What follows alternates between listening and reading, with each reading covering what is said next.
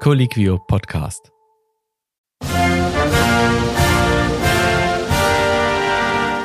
Dear physicians, my fellow friends at Colliquia, and especially to Jan and Don Felix, it is a pleasure to listen to your podcast. I'm looking forward to an episode featuring Michelle Amit. Greetings from the States, dear friend Barack Obama.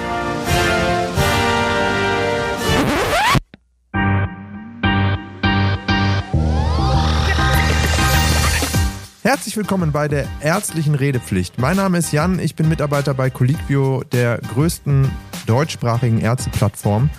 Ein, eine Info vorab. Zu allen Beiträgen, die wir hier haben, haben wir meistens auch weiterführende Informationen auf Colloquio selbst.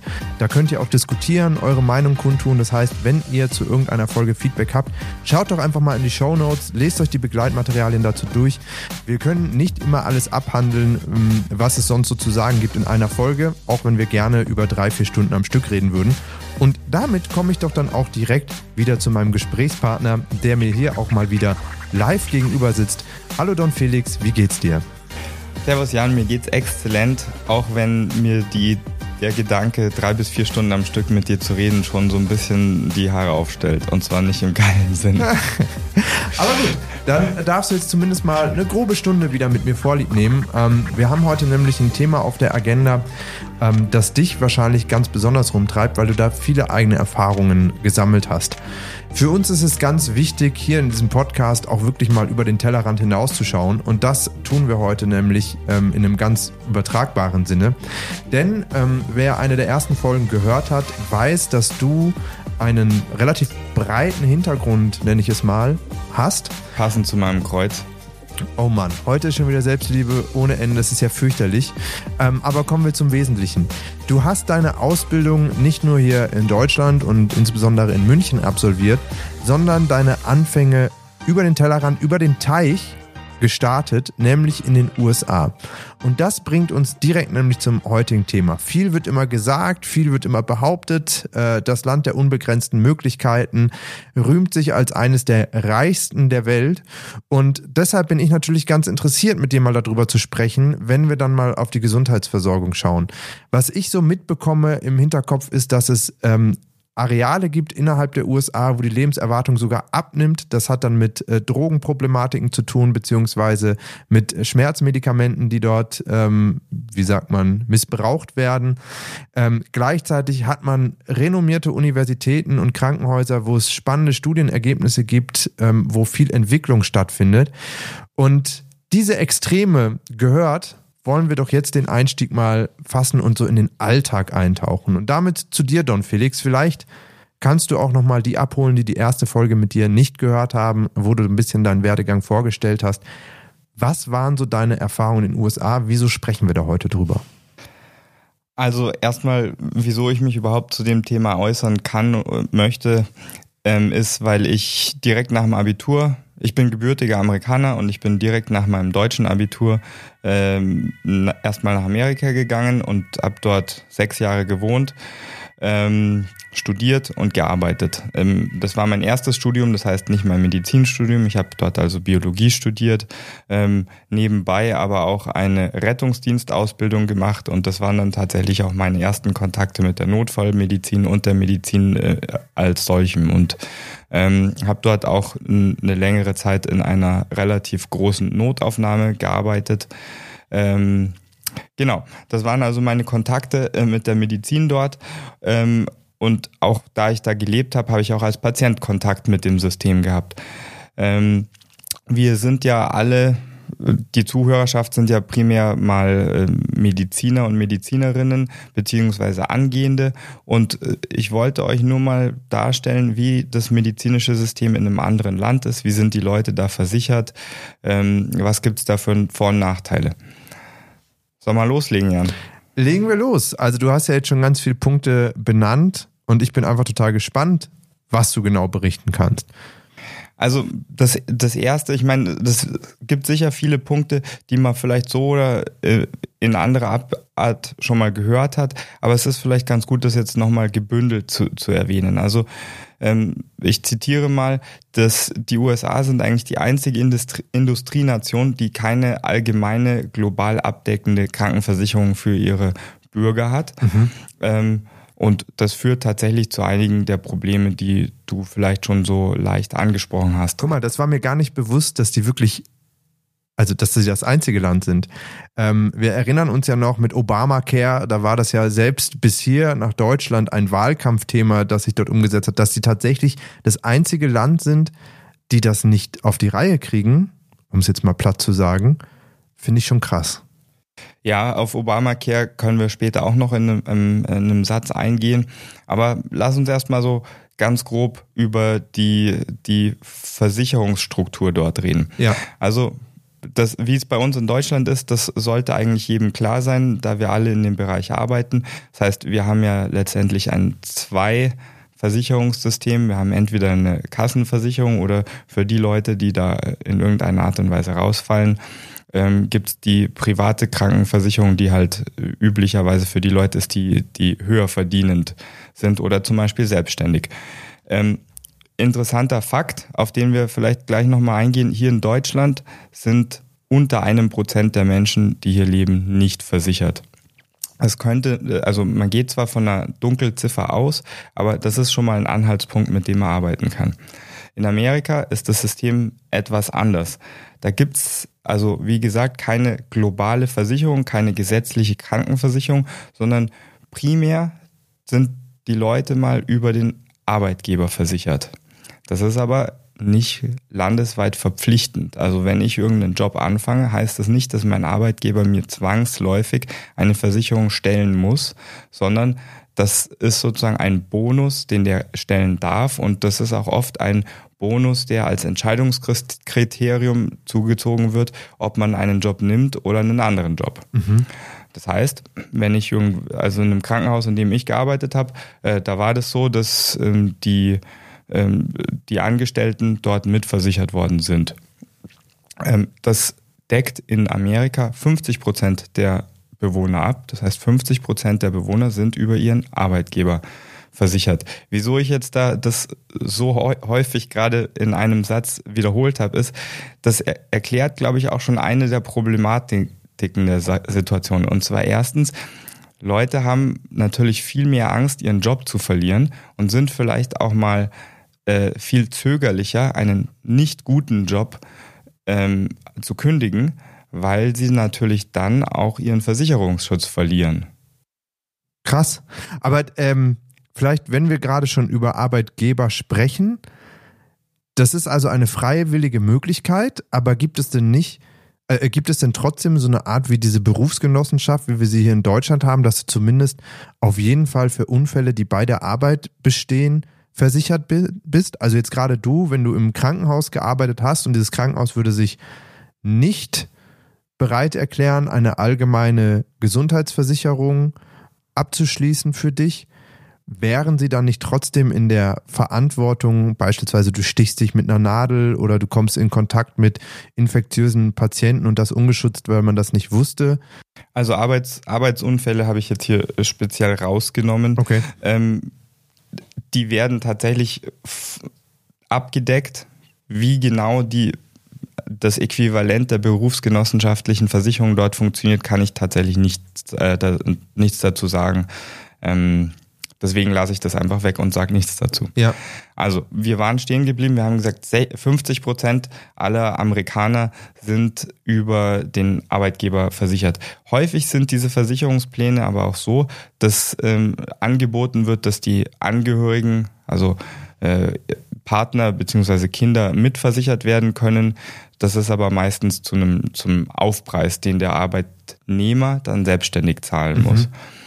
Dann gibt's 6 Prozent, also unter 10 Prozent der Menschen, die keine Versicherung über den Arbeitgeber bekommen, aber sich entschieden haben, sie brauchen eine Versicherung und die haben sich entschieden, sich selbstständig eine Versicherung zu kaufen. Also ähnlich wie unsere Privatpatientennummer äh, hier in Deutschland. Das, das kannst du, glaube ich, relativ gut vergleichen. Das ist also eine private Versicherung und wie das Wort privat schon sagt, das ist halt soziale Markt, äh, das ist freie Marktwirtschaft und es bedeutet, diese Versicherung, die ist abhängig von dem, was du als Patient mitbringst an Vorerkrankungen. Wenn du ein absolut gesunder Patient bist, ähm, dann ist die günstiger.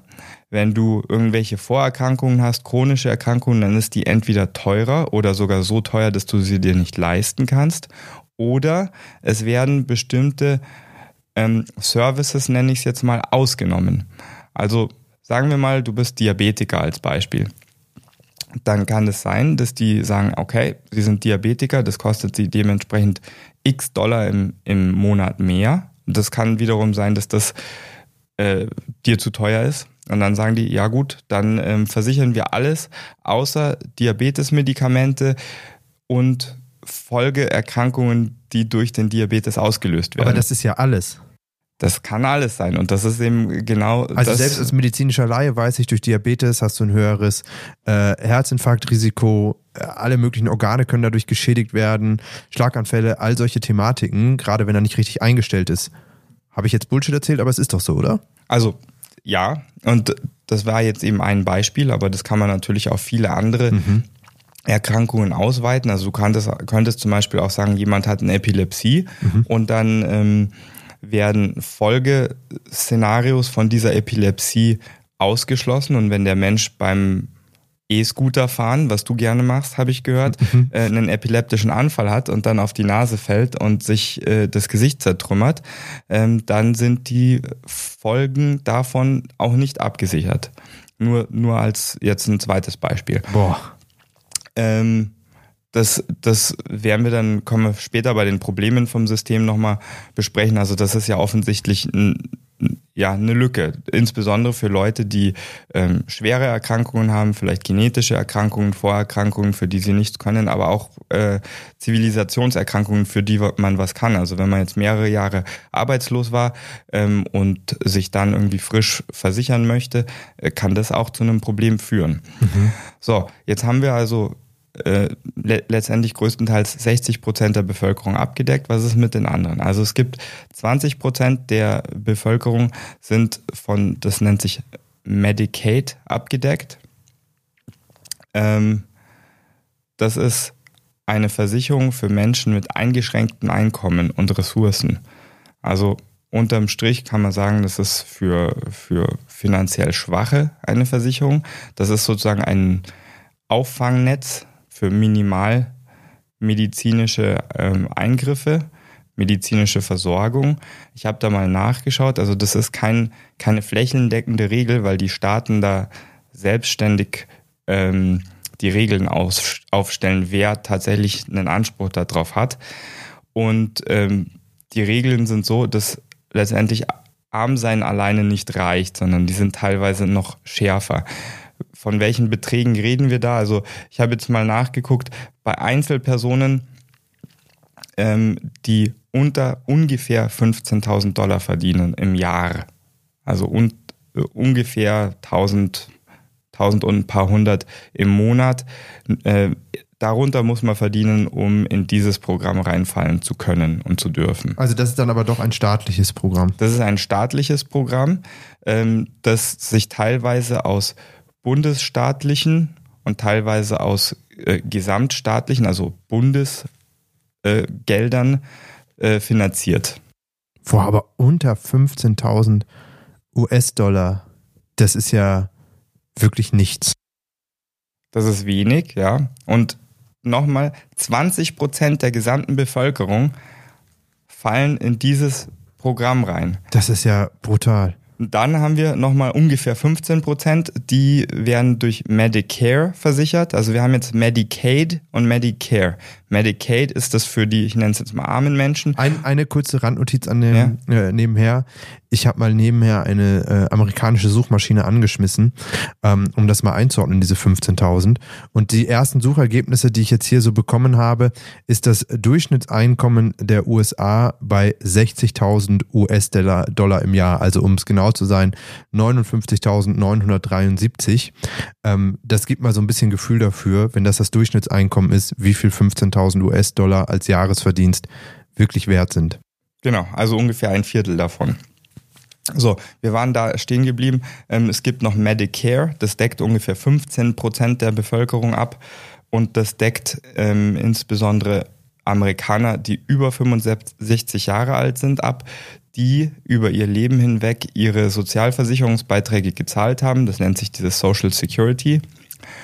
Und zusätzlich jüngere Amerikaner, also Leute, die unter 65 sind, die besondere medizinische Situationen haben. Da gibt es einen Katalog, also äh, Behinderungen, ähm, schwere Vorerkrankungen, Nierenversagen mit Dialyse oder Transplantatbedürftigkeit, die fallen da rein. Und ähm, das wird eben aus den Sozialversicherungsbeiträgen finanziert.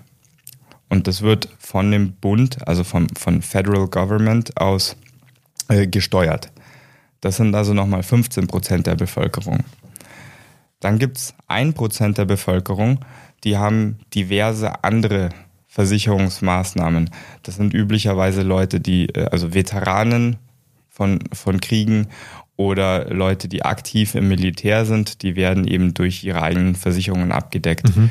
Auch da gibt's öfters mal wieder einen Aufschrei, weil die medizinische Versorgung zum Beispiel von Veteranen äh, nicht so gut ist, wie man sich das als patriotisches Land vorstellt. Mhm.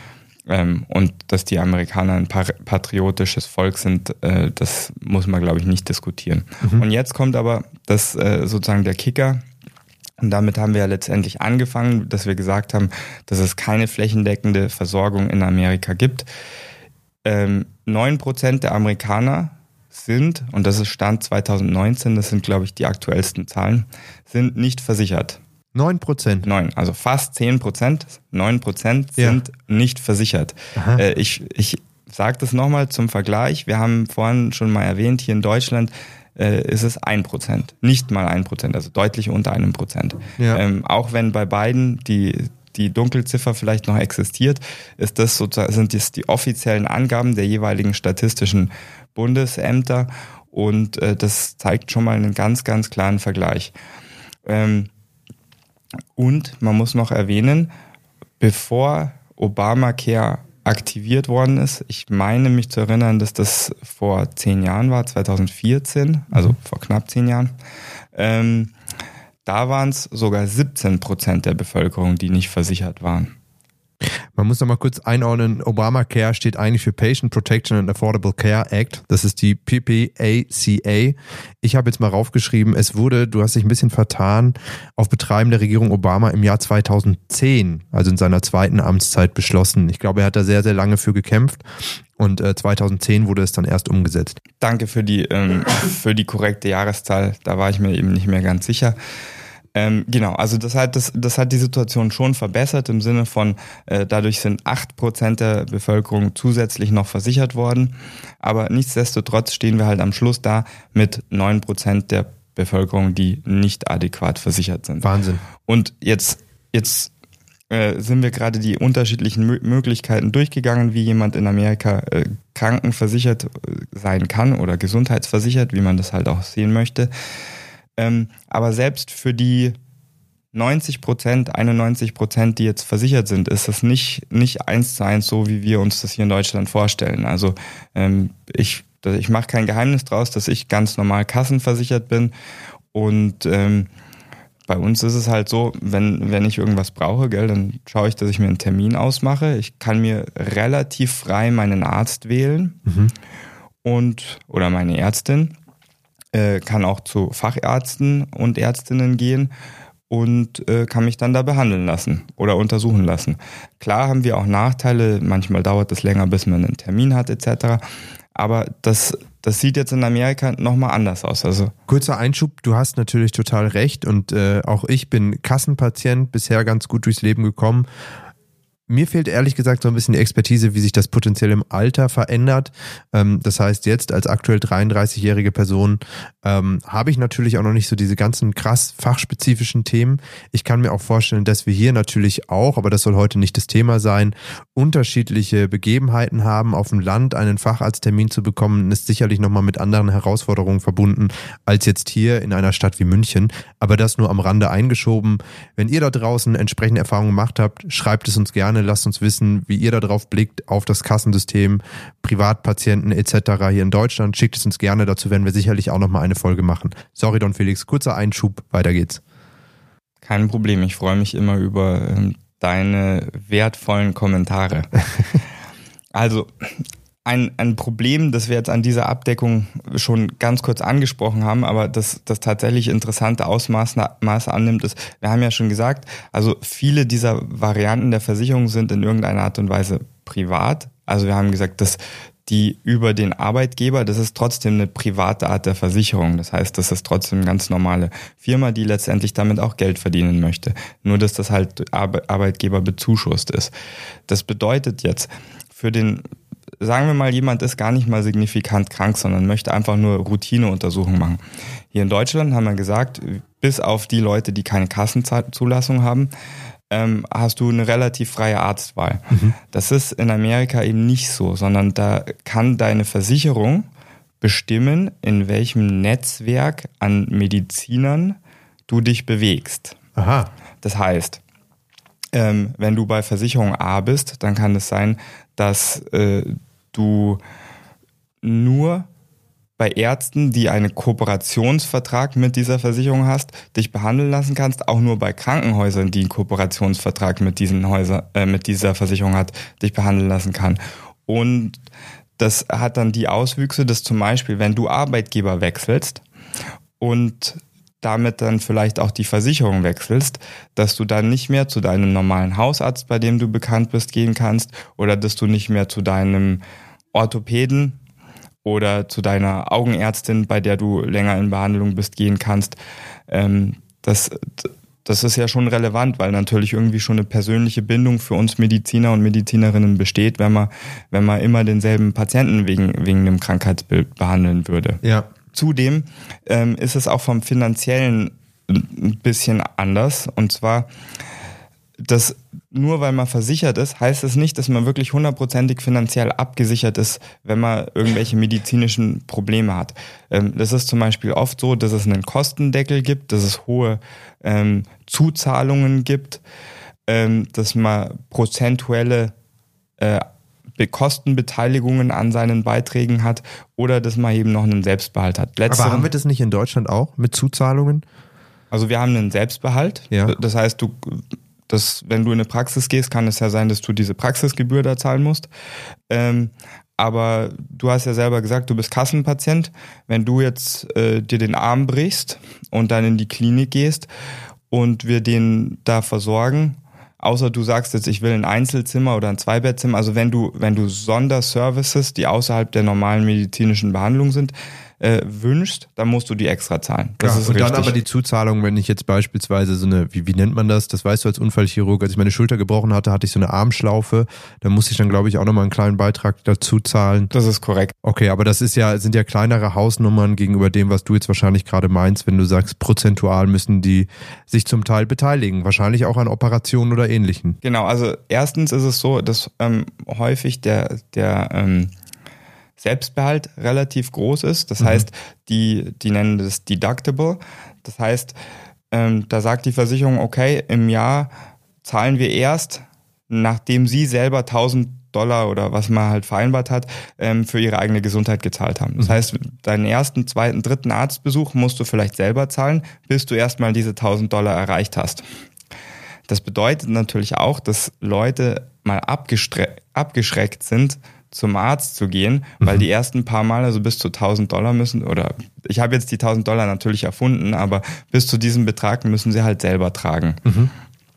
Ähm, man könnte auch sagen, darüber, andersrum ist es so, wenn man den Betrag mal erreicht hat, könnte man sagen, okay, jetzt habe ich äh, Schlaraffenland, jetzt kann ich, jetzt nehme ich dann alle medizinischen Versorgungen, die ich kann, mit. Aber auch da gibt es eben dann häufig diese Einschränkung, dass eine prozentuale Kostenbeteiligung dabei ist und dass man dann am Schluss halt doch auf hohen Kosten sitzen bleibt. Mhm. Ähm, man hat äh, man hat zwar Möglichkeiten, das anzufechten, aber es gibt halt auch Szenarien, wo die Versicherungen dann sagen, ja, für diese Rechnung von 5000 Dollar zahlen wir 800 Dollar, weil diese Leistungen, die darüber hinaus sind, das sind Sachen, die wir nicht abdecken. Und dann bleibt man eben auf den Kosten sich sitzen. Mhm.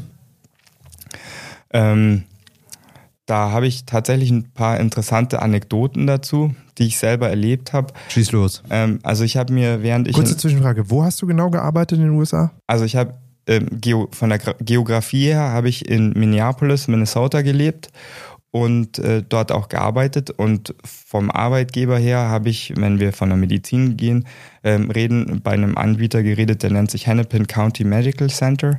Das ist ein ähm, ein Landkreis medizinisches Versorgungsinstitut, ein, sehr großes überregionales oder sogar supraregionales äh, Traumazentrum, das äh, ich glaube fünf bis 8.000 Leute angestellt hat in einem letztendlich Arbeitskomplex, Krankenhauskomplex. Also schon recht groß oder würde das man würde man sagen in den USA, das ist eher ein kleines Zentrum. Nö, das ist ein ziemlich großes Zentrum. Okay. Also wir haben regelmäßig Verletzte, schwer Erkrankte aus äh, einem, einem Radius von mehreren Bundesstaaten mit dem Helikopter geliefert bekommen. Oha. Ähm, genau, also da habe ich gearbeitet und äh, mir sind halt hier und da mit meiner deutschen Überlegung oder Herangehensweise, die ich mir halt in meiner äh, jugendlichen Zeit hier in Deutschland schon ein bisschen angeeignet habe, äh, Sachen aufgefallen, die mich schon verstört haben, sage ich jetzt mal. Ja? Also eine Sache, das fand ich eher interessant. Ich war während meiner Zeit in Amerika äh, über eine deutsche Versicherung do, krankenversichert, über eine private. Das heißt, ich habe ich hab mir wenig Sorgen machen müssen. Und ich habe mir in Amerika mehrfach die Schulter ausgekugelt. Und äh, einmal musste ich dafür in die Notaufnahme gehen und ähm, habe mir die da wieder einkugeln lassen und habe Medikamente bekommen und habe dann irgendwann im Verlauf, also nachdem die Schulter wieder eingekugelt war, ist eigentlich sofort äh, so eine äh, Verwaltungsdame gekommen und die hat direkt gefragt, wie ich jetzt damit eigentlich zahlen will, ob ich eine Kreditkarte dabei hätte oder eine Versicherung. Und dann habe ich gesagt, nee, Versicherung habe ich nicht dabei. Äh, ich habe eine, eine, eine Kreditkarte dabei, die ist aber nur für Studenten, die ist ähm, bei 500 Dollar gedeckelt. Und dann haben die gesagt, naja, also das, das reicht definitiv nicht für diesen Notaufnahmeaufenthalt. Und ähm, sie schicken mir dann eine Rechnung und ich muss dann halt selber schauen, wie ich das zahlen kann. Okay, dann bin ich heimgegangen und habe äh, einen Monat darauf eine Rechnung bekommen, die war, glaube ich, so zwischen 2.000 und 3.000 Dollar. Also ich glaube, es waren 2.500 Dollar. Und die habe ich dann so studiert und dann habe ich habe ich gedacht, naja, bevor du jetzt einreichst, schaust du nochmal genau an. Und ganz unten steht da in, in einer Kleinschrift, falls Sie diese Krankenhausrechnung nicht bezahlen können, können Sie bei dieser Telefonnummer anrufen. Und ich habe gedacht, pff, ja klar, rufe ich mal an, schauen wir mal, was passiert. Und äh, das war anscheinend so eine Finanzstelle. Die haben dann gesagt, ja, wie viel können Sie eigentlich zahlen? Habe ich gesagt, oh, 700 Dollar. Ähm, die, die Nummer habe ich mir ziemlich aus dem Arsch gezogen, wenn man ganz ehrlich ist, aber ich wollte einfach mal sehen, was da jetzt passiert. Und dann haben die gesagt, nee, 700 ist zu wenig, aber, aber für 900, für 900 würden sie die, die Sache fallen lassen. Das heißt, da wird dann schon echt wirklich so ein bisschen der Bazar angelegt und man schaut halt, was man noch maximal rausziehen kann. Absolut. Also ich habe das jetzt nicht erfunden. Das war dann wirklich so, dass von meinen ursprünglichen 2000, äh, zwei- zweieinhalbtausend Dollar Rechnung mir eine 900 Dollar Rechnung übrig geblieben ist, die ich dann auch so begleichen musste. Das habe ich dann auch gemacht.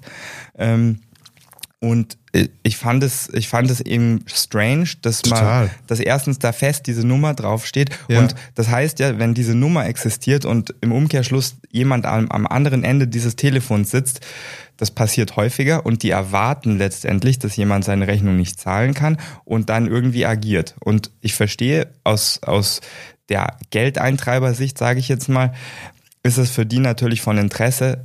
Lieber haben sie weniger Geld, als dass halt einfach einer gar nicht zahlt und dann haben die einen großen Aufwand, weil sie sich das Geld irgendwie eintreiben lassen Aber das ist ja müssen. völlig abstrus, trotz dessen.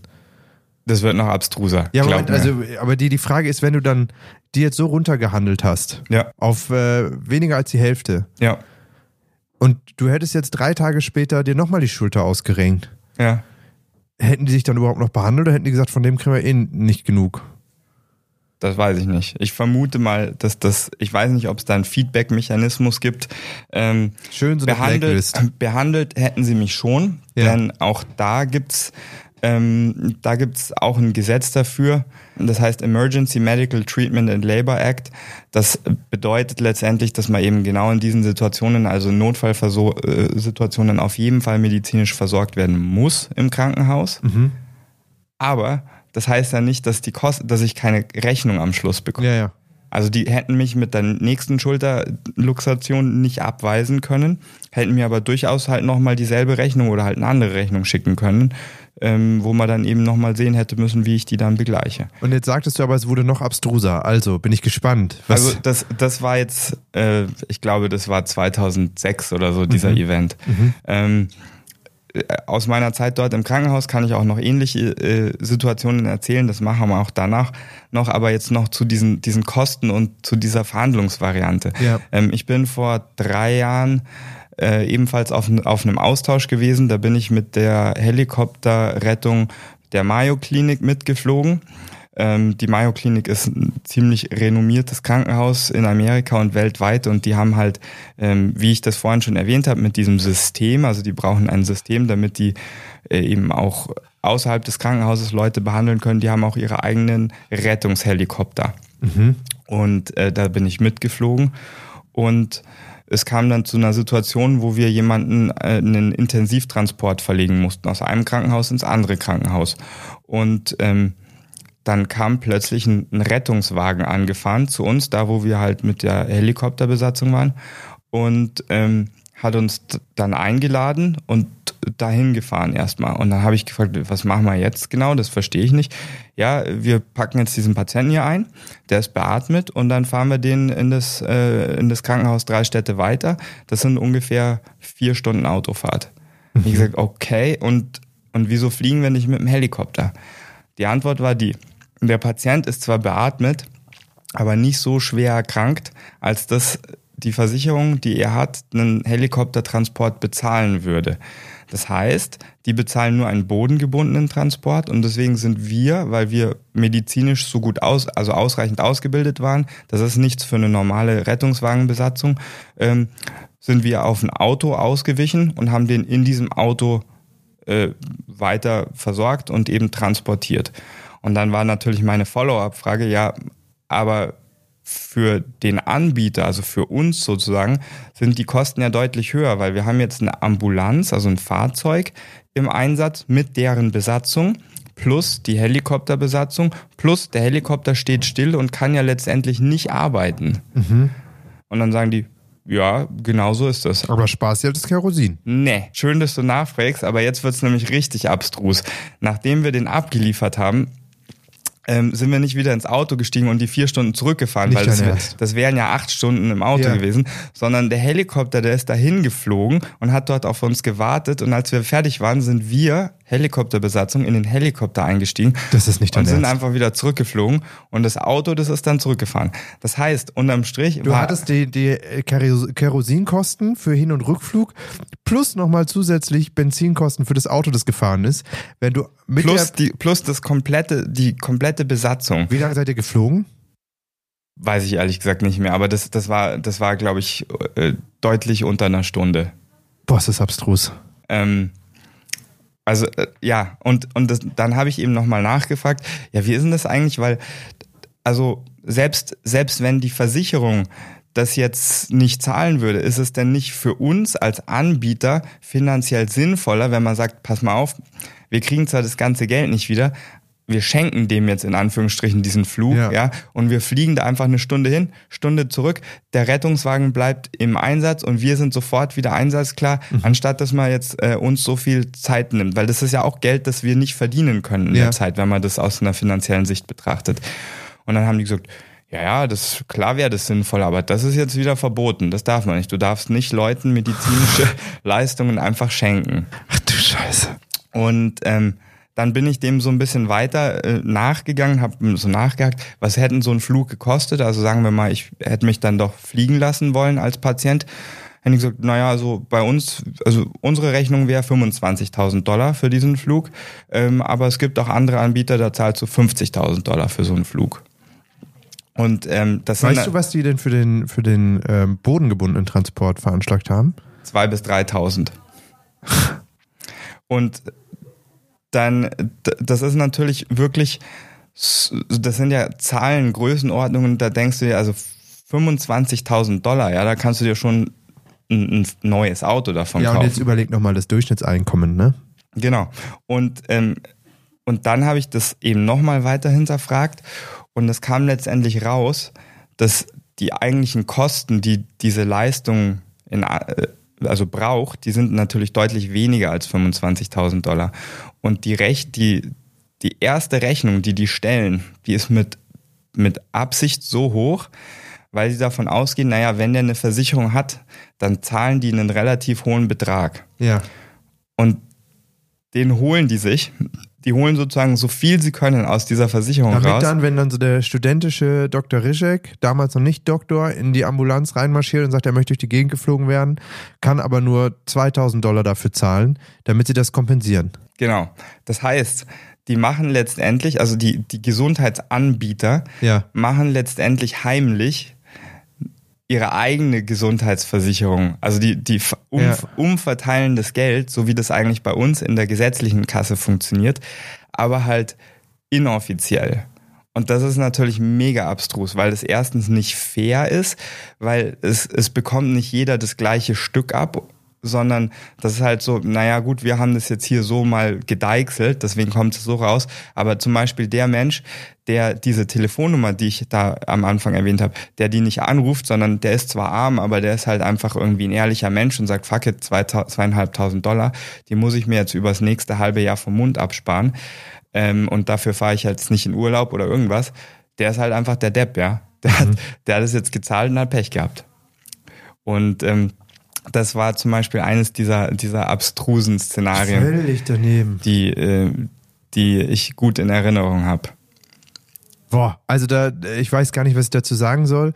Ähm, denke ich, kann man schon dankbar sein, dass wir ähm, so ein System dann doch nicht haben. Ich glaube, bei uns gibt es ja auch durchaus Einsätze, wenn man hier an den Rettungsdienst in Deutschland denkt, wo ein Hubschrauber anrückt, der dann aber nicht für den Patiententransport genutzt wird. Das hat dann aber eher tatsächlich medizinisch sinnvolle Gründe oder auch einfach logistische Gründe. Gerade in der Stadtrettung, wo du dann sagst, bis man den Patienten zum Hubschrauber gebracht hat, dort umgelagert hat, dann fünf Minuten irgendwo hinfliegt, ihn dort auslagert, da bleibt man dann lieber im Fahrzeug, wo man sich nochmal viel besser drumherum auch bewegen kann. Aber ich glaube nicht, dass wenn es medizinisch sinnvoll ist, wir da so eine krasse Rumrechnerei machen. Wer da jemand, wenn jemand was anderes erlebt hat, gehört hat, gerne auch hier wieder Feedback. Aber ich glaube, so eine Story, wie du sie jetzt gerade aus den USA berichtet hast, ähm, haben wir hier noch nicht erlebt. Genau, also das war natürlich so eins, eine der Auswüchse, die ich da erlebt habe. Was, was wirklich gang und gäbe ist, und äh, ich glaube, das hast du vorhin auch schon mal angesprochen, ähm, ist, dass, dass Patienten oder potenzielle Patienten aktiv sich gegen Behandlungen wehren oder auf Behandlungen verzichten, weil sie Angst vor den Kosten haben oder wissen, dass sie sich die Kosten nicht leisten können. Also ich habe das schon relativ häufig erlebt äh, in der Notaufnahme, in der ich gearbeitet habe, dass Leute, ähm, die relativ schwere Erkrankungen hatten, ähm, dass denen die Therapie nahegelegt worden ist und die dann halt gesagt haben, was kostet das? Dann wird denen gesagt, na ja, gut, mit fünf Tagen Aufenthalt, bliblablub, sind sie bei 20.000, 50.000, x, x Dollar und dann sagen die, nee, das Geld habe ich nicht, ich, ich gehe jetzt, ich verlasse jetzt die Notaufnahme und ich möchte keine weitere Therapie haben.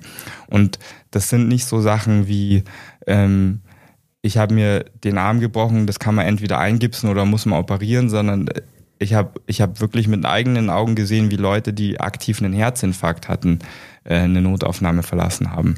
Und ähm, auch in der Präklinik wird es tatsächlich schon mal taktisch eingesetzt, diese Information. Also das, wir haben, wir beschweren uns ja hier in Deutschland häufiger mal, wenn wir im Rettungsdienst tätig sind, dass wir für so viele Banal Bagatellen ähm, gerufen werden, das ist übrigens statistisch wohl gerade widerlegt worden, aber wie dem auch sei.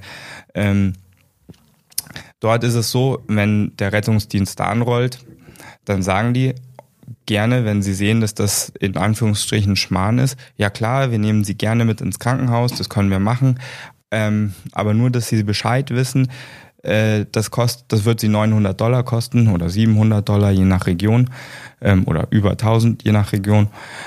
Ähm, und äh, überlegen Sie nochmal, ob Sie das wirklich wollen oder ob Sie nicht lieber die 20 Dollar für ein Taxi zahlen wollen. Und äh, dann, dann sagen die Leute von sich aus, nee, will ich nicht machen, fahre ich nicht mit. Und da könnte man natürlich jetzt sagen, hey, das ist doch ein total guter Selektionsprozess, dass kein Schmarrn damit fährt. Aber der Witz ist, ähm, dieser Gedankengang, der geht auch schwer verletzten Patienten oder schwer erkrankten Patienten durch den Kopf. Mhm. Und die weigern sich teilweise, den Rettungsdienst zu rufen oder lassen sich dann in irgendwelchen Privatfahrzeugen in die Klinik fahren. Ähm, aber halt nicht in Auswüchsen, wo man sagt, okay, das ist, das ist ja jetzt sinnvoll. Zum Beispiel, der hat sich das Sprunggelenk verstaucht, der kann auch selber mit dem Auto in die, also mit einem Privatfahrzeug von einem Bekannten zum Beispiel sich fahren lassen. Ähm, sondern da kommen halt dann wirklich schwer Verletzte an äh, in einem Pickup-Truck oder so. Mhm. Und ähm, das ist natürlich auch nicht im Sinne, im Sinne der Patienten, dass die sich dann so lange in der medizinischen Versorgung entziehen. Ja, überhaupt nicht. Äh, ergibt ja gar keinen Sinn. Also man sieht doch, wie auch dann entsprechend dieser, diese freie Marktwirtschaft, wie du sie nennst, da Einzug gehalten hat und was für Herausforderungen bzw. Probleme damit einhergehen. Jetzt habe ich aber da doch nochmal eine ähm, Frage, wenn man sich das jetzt mal leisten kann. Also wir blenden jetzt mal kurz diese ganze Versicherungsthematik aus. Ist es denn dann so, dass diese hohe Kosten sich dann auch zumindest in der hohen Qualität widerspiegeln? Der Behandlung, also sei es jetzt der Hubschrauber, sei es aber auch einfach die Arztpraxis eines niedergelassenen Arztes oder einer niedergelassenen Ärztin oder aber auch das Krankenhaus, ist es denn dann zumindest so, dass dieses Geld so investiert wird, dass man sagt, ja, beste, beste Ausstattung, führt diese freie Marktwirtschaft zu einem Wettbewerb in den Einrichtungen, die die Qualität fördern? Oder wie blickst du da drauf? Was sind deine Erfahrungen? Ähm, ja, ich verstehe deine Frage und ich ich habe keine hundertprozentigen Daten, die jetzt wirklich eins zu eins Sachen vergleichen. Also ich kann dir nicht sagen, ob, wenn man sozusagen die allerbeste medizinische Versorgung, die ein Patient mit der Erkrankung X in Amerika erhält, wie die zum Beispiel im Vergleich mit einer mit derselben Behandlung hier in Deutschland ist oder äh, Kuba oder sonst irgendwo. Ähm, mein, mein Gefühl, meine eigene Erfahrung, die ich vor Ort erlebt und gesehen habe, ist, dass man sich, wenn man vollkommen ausreichend versichert ist, also wie du angesprochen hast, wenn Geld äh, keine Sorge ist, dann ähm, hat man auf jeden Fall mehr Luxus in seiner Behandlung. Mhm. Man hat mehr Service, mhm. man hat mehr direkten Kontakt mit den Leuten, die einen versorgen. Ob das sich in, in einer wirklich besseren Therapie widerspiegelt, das weiß ich nicht. Aber die, die Rahmenbedingungen, die können durchaus besser sein und, und oft sind halt auch Rahmenbedingungen relevant, ähm, damit Menschen heil werden, sage ich jetzt mal. Also ich äh, mache mal ein Beispiel aus meiner Klinik. Ähm, da hat sich ähm, ein Patient, der lag in einem Mehrbettzimmer, äh, irgendwann mal beschwert, dass es so laut sei in dem Zimmer, wo er ist und er kann eigentlich gar nicht schlafen. Und wie soll er eigentlich jetzt gesund werden, wenn er nicht ausreichend schläft? Mhm. Das, das ist, glaube ich, ein, ein Beispiel, das kann man aus jeder Klinik Deutschlands immer wieder äh, nennen, denn Einzelzimmer sind einfach nicht Standard hier in Deutschland. Ähm, Einzelzimmer sind vielleicht in Amerika in dem Sinn auch nicht Standard, aber zwei Bett, eine und zwei Bettzimmer sind schon wirklich die Norm in vielen der, der großen modernen Krankenhäuser, die ich gesehen habe. Und das ist natürlich schon ein Benefit für die Heilung, wenn du plötzlich Ruhe hast, mhm. wenn du mehr Zugang zu Physiotherapie hast, wenn du eine Verletzung hattest zum Beispiel oder ähm, Sprachtherapie, wenn du neurologische Probleme hast etc. Ähm, insofern kann das schon ein Benefit sein, wenn Geld keine Sorge ist.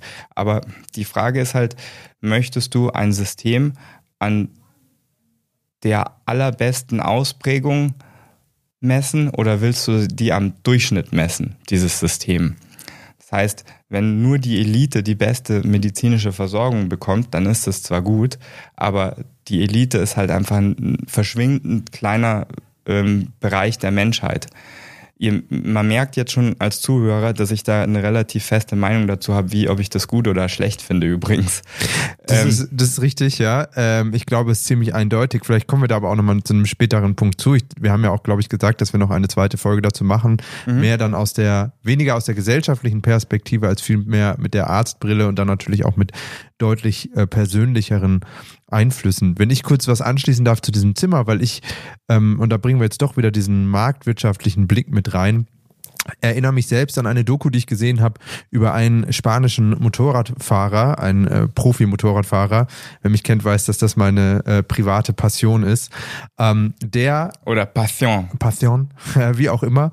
Ähm, der sich hat fliegen lassen in die USA, um dort operiert zu werden. Ich glaube, es war eine Schulteroperation.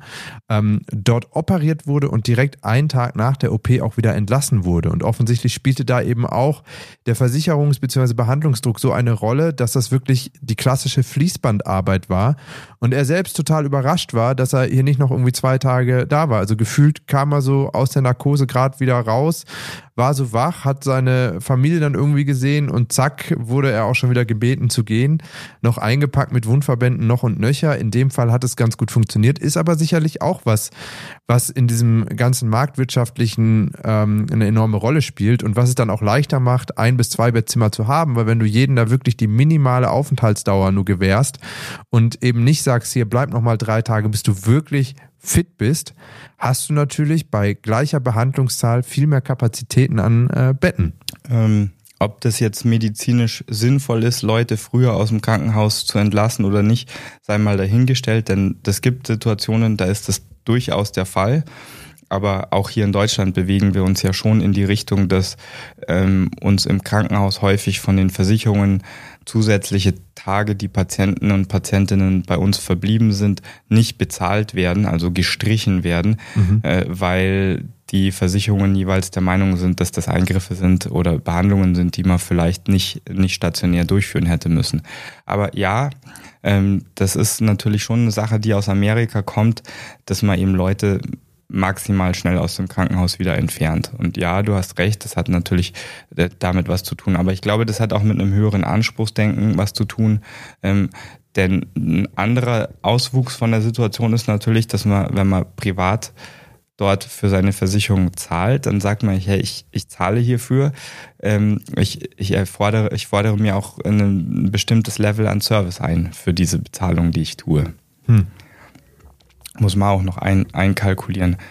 Ähm, jetzt, jetzt haben wir ja schon relativ viel über Kosten geredet. Ähm, jetzt haben wir auch erwähnt, es, man bleibt irgendwie doch auf Kosten sitzen. Ich möchte so, da wir uns, glaube ich, gegen Ende von, von der Situation bewegen, noch ein paar Statistiken mich mit auf den Weg geben. Und ähm, der Jan hat schon gesagt, wir würden vielleicht dann, äh, dann noch mal eine Follow-up-Folge dazu machen. Aber jetzt die Statistiken. Also ähm, in äh, der Washington Post wurde zitiert, dass in den Vereinigten Staaten die führende, der führende Grund für Privatinsolvenzen tatsächlich medizinische Schulden sind. Ach was. Und äh, in einem Jahr gibt es 650.000 Insolvenzen. Gab es in 650.000 Insolvenzen, die ähm, wohl unter anderem durch medizinische Schulden mit veranlasst worden sind. Das, äh, das muss man etwas relativieren, weil häufig dann natürlich noch andere Faktoren mit einspielen. Also Leute sind jetzt nicht nur explizit deswegen insolvent geworden, weil sie eine medizinische Rechnung bekommen haben, aber ähm, das war häufig halt der Tropfen, der das Fass zum Überlaufen gebracht mhm. hat. Ähm, und Jetzt kann man natürlich sagen, ja gut, das sind halt die Leute, die irgendwie nicht versichert sind oder schlecht versichert sind. Aber auch da gibt es eine, eine Zahl dazu. Also 25 Prozent der Leute mit Versicherungsschutz in den USA. Selbst die haben Probleme, ihre Rechnungen regelmäßig zu zahlen. Äh, also ihre medizinischen Rechnungen. Ähm, noch, noch zwei Abschlusszahlen, die da ziemlich interessant sind. Also das Gesundheitssystem in Amerika hat 2016, also das ist noch deutlich vor der Covid-Pandemie, wie die Zahlen jetzt sind, weiß ich leider nicht, 3,3 Billionen Dollar ähm, verbraucht. Das entspricht also 10.000 Dollar pro Person und Jahr. Und das sind, das sind sozusagen eingerechnet die ganzen gesunden Leute, die eigentlich keine medizinische Versorgung gebraucht haben. So teuer war dieses System. Und das äh, Endzitat aus der, aus ähm, der Washington Post, also schon einem, einem renommierten, ähm, einer renommierten Zeitung ist, dass das eines der teuersten oder das teuerste Gesundheitssystem mit einer der schlechtesten flächendeckenden Versorgungen weltweit ist. Ähm, Schade. ja, muss man sagen. Hat leider nicht so ganz funktioniert. Ist leider so. Ähm, nichtsdestotrotz ist es natürlich für den Einzelnen ähm, also für, für mich zum Beispiel ist es natürlich höchst interessant, wenn ich dort bin und äh, da Austausche mit meinen Kollegen betreibe und mir anschaue, was die für Therapien und Maßnahmen durchführen, wie die Systeme strukturiert sind. Denn man kann schon aus dem System viel lernen und die einzelnen Leute dort sind exzellent ausgebildet und äh, deswegen äh, kann man natürlich das System per se nicht nur schlecht reden, also es, es kommen auch tolle Sachen aus dem System.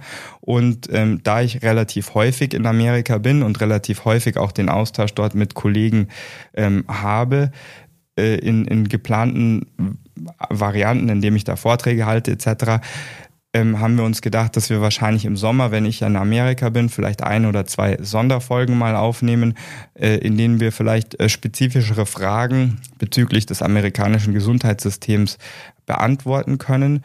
Wenn ihr spezifische Fragen oder Themen habt, die ihr da ansprechen wollt, dann äh, schickt die uns doch.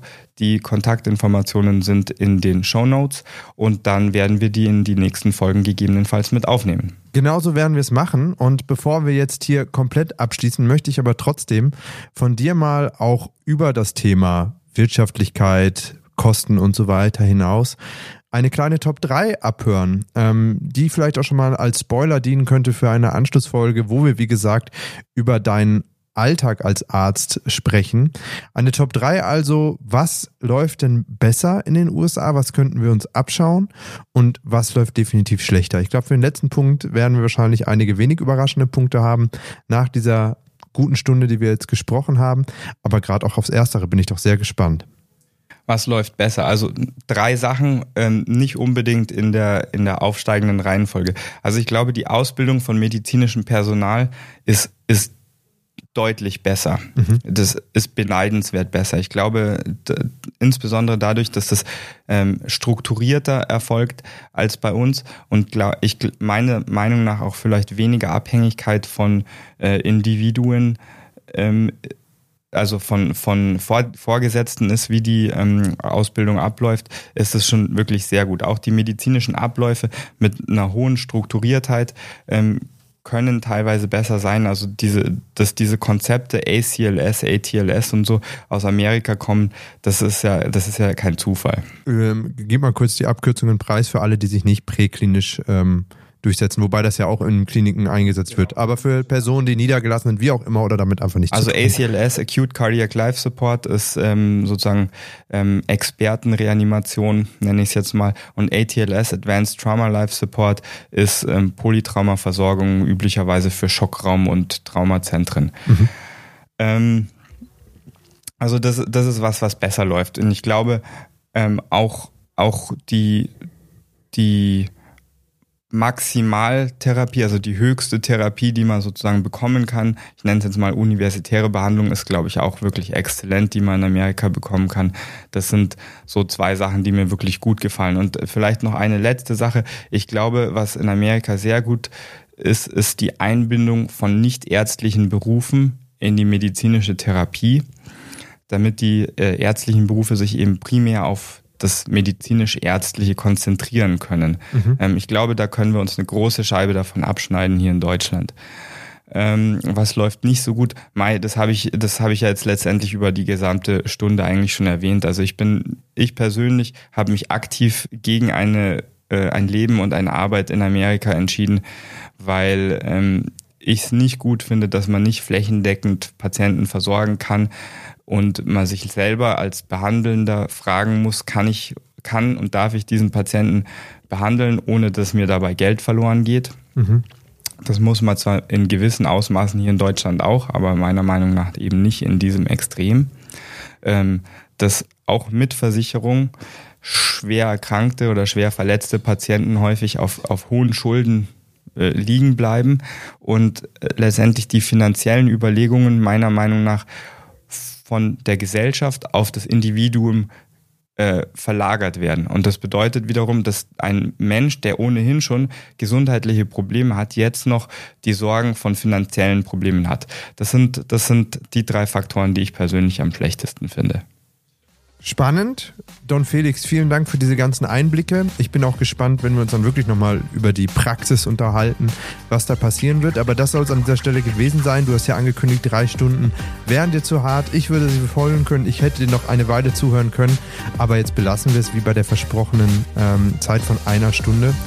Vielen Dank an euch da draußen alle fürs Zuhören. Wir haben es mehrfach gesagt. Schickt uns eure Meinungen, eure Erfahrungen, wie auch immer zu. Ich glaube, der Blick über den Tellerrand kann immer sehr bereichernd sein und sollte sich auch nicht ausschließlich auf die USA beschränken, sondern es gibt viele andere Länder mit noch viel unterschiedlicheren Systemen. Ich war letztes Jahr auf Kuba, du hast es hier einmal auch fallen lassen, wiederum der komplette Gegenentwurf zu dem, was du gerade aus den USA geschildert hast, in eigentlich allen ähm, Blicken und Punkten. Deswegen lasst es uns gerne wissen, wenn ihr was habt, wenn ihr auch mal zu Wort kommen wollt in diesem Podcast, meldet euch. Wir sind immer dankbar für jeden, der sich hier bei der ärztlichen Redepflicht zu uns auch an den Tisch setzt. Ähm, das war's. Don Felix, nochmal herzlichen Dank. Euch allen da draußen. Bis zum nächsten Mal. Ciao. War geil. Servus.